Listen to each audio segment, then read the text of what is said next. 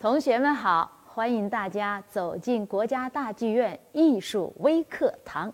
我是你们的朋友，我是黄梅戏演员吴琼。今天呢，我要跟大家讲一讲呢黄梅戏。黄梅戏其实很好听，大家同学们可能一听说是戏曲，就是啊，戏曲我不懂，我不知道，慢腾慢慢腾腾的咿咿呀呀，我不喜欢。就比如我的女儿小时候，我让她听戏曲。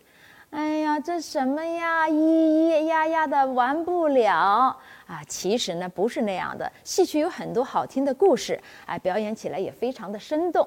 比如我们黄梅戏吧，黄梅戏呢，其实在戏曲的园地里面，在戏曲几百种的剧种里面是流行音乐。那就是说，相对来讲呢，它在戏曲当中跟其他的剧种比起来，它比较简单，也比较简洁。音乐呢？非常容易听懂，也容易传唱，所以呢，我们把它叫戏曲里的流行音乐。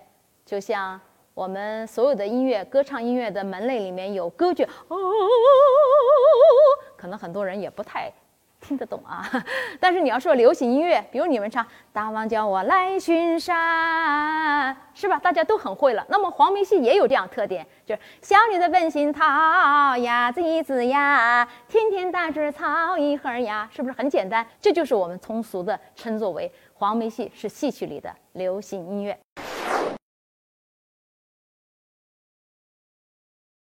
简单的跟大家小朋友介绍一下，黄梅戏主要起源于安徽，同时呢也有湖北、江西三省交界的地方，就沿着长江这一带形成了一些采茶戏、采茶调、黄梅调，慢慢的就形成了一个黄梅戏。所以呢，黄梅戏的主要的呃曲调呢是由花腔组成的。花腔是什么？就很简单，比如说郎对花，姐对花，一对一对到天根下，很简单，对吧？黄梅戏很著名的代表作呢，呃，第一是《天仙配》。天仙配呢，讲的就是一个最漂亮的天上的仙女七仙女，她爱上了民间，也就是我们现在的人间一个董永。董永呢，他是干什么的呢？他就是一个农民，他的父亲去世了，他是个农民，没有钱要安葬好他的父亲，所以呢，他就把自卖身，就把自己卖掉了，就是我到这家老板。啊，就是那时候叫员外，现在就叫老板吧。我到你们家来打工，我打工三年换来的一些钱，可以安葬他的父亲。呀，这个仙女就说好感动啊！哎呀，人间还有这样的这么善良的人，这么孝顺的孝顺的人，我一定要下去帮助他，我要嫁给他。这就是天仙配的故事。当然，最后他们在一起生活的非常幸福哈，所以也有那个。很著名的一段唱腔叫“夫妻双双把家还”，他们三年满工了，他们就回家了，所以就唱了“树上的鸟儿儿成双对，露水青山带笑颜”。这一段唱腔非常非常著名，希望这个故事像一个小种子一样种植在你们的心里。我们要做一个善良的人，做一个孝顺父母的人。下面呢，还是一个励志的故事。这个励志是什么呢？是我们黄梅戏当中最著名的和《天仙配》齐名的一段，它叫什么？它叫《女驸马》。这个女驸马的故事也是家喻户晓。女驸马的这个女主角叫冯素贞，她的父亲嫌贫爱富。把她青梅竹马一起长大的男生呢，就是嫌他太穷了，就把他赶走了，并且呢还诬陷他偷东西，所以呢就把他抓到牢里面去了，就关起来了。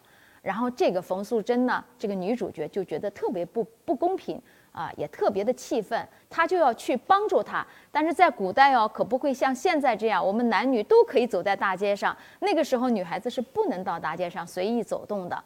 所以呢，她没有办法。她说：“我怎么才能出去呢？怎么能出去来帮助她的这个同学呢？”她就女扮男装，啊，就扮成一个男的样子。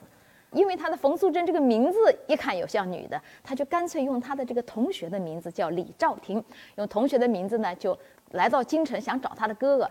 结果不料却发现他要有个皇榜招考。哎，他一想。我就用他这个同学的名字去参加考试。然后呢，他就报名了，然后去参加考试。结果呢，他就考了第一名状元，骑着高头大马，带着大红花，在整个京城游了一遍。喜气洋洋、最高兴、最得意的时候，哈！为救李郎离家园，睡了黄榜中状元。他中了状元了，多么开心的事儿！但故事不能到这儿就结束呀。为什么叫女驸马呢？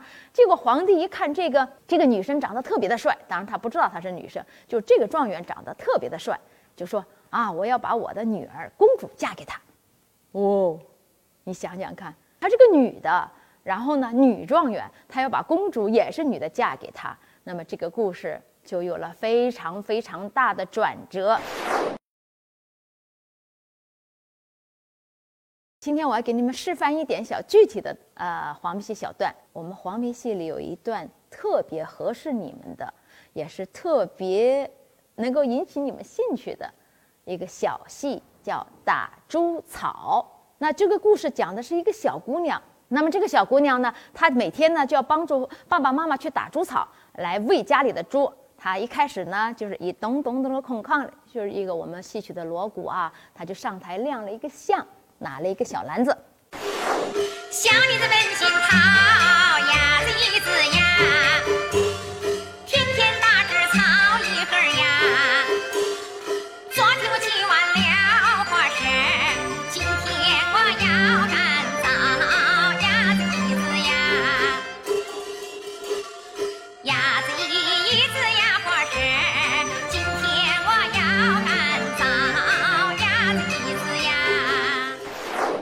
他说：“我昨天起晚了，今天我要起赶一个大早去打猪草，帮助爸爸妈妈把这个猪草打回来喂猪。那么呢，他就一蹦一跳的哈，